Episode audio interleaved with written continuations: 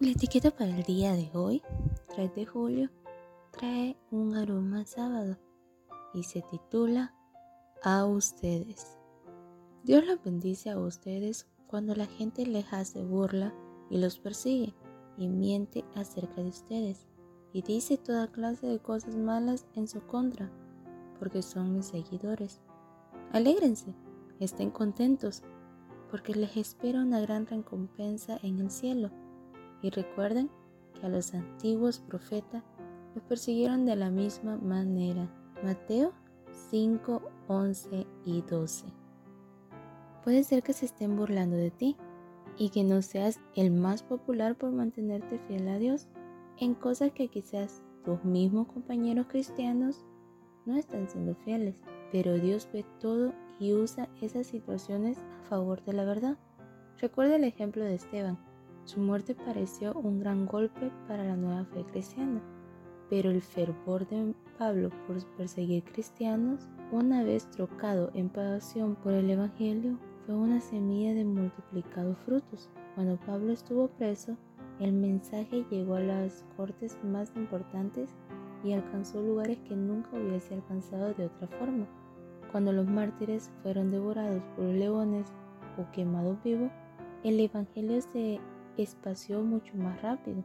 La película El bambú en invierno está basada en sucesos verídicos ocurridos en China a los cristianos que mantuvieron su fe a pesar del régimen comunista. En cierta escena estremecedora, un grupo de creyentes se sumerge en las aguas de un río para bautizarse, mientras los soldados se lanzan contra ellos hasta matarlos pero tanto el padre de una de las fieles como el capitán que dio la orden de matanza, al ver la fe inquebrantable de ellos, terminan aceptando la Biblia. El bambú es cortado y a veces sufre por el crudo invierno, pero vuelve a crecer más fuerte. En el discurso maestro de Jesucristo nos dice, en todo tiempo los mensajeros elegidos de Dios han sido denigrados y perseguidos.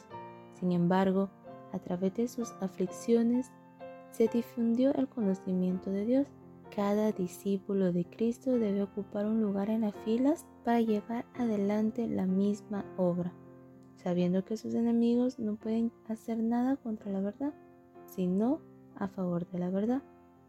El propósito de Dios es que la verdad sea traída al frente y llegue a ser tema de análisis y discusión, a pesar del desprecio que se le tenga debe agitarse las metas de la gente.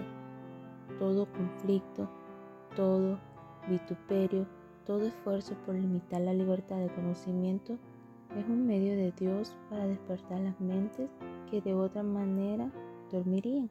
¿Qué está generando tu vida hoy? ¿Eres depositario de esta promesa?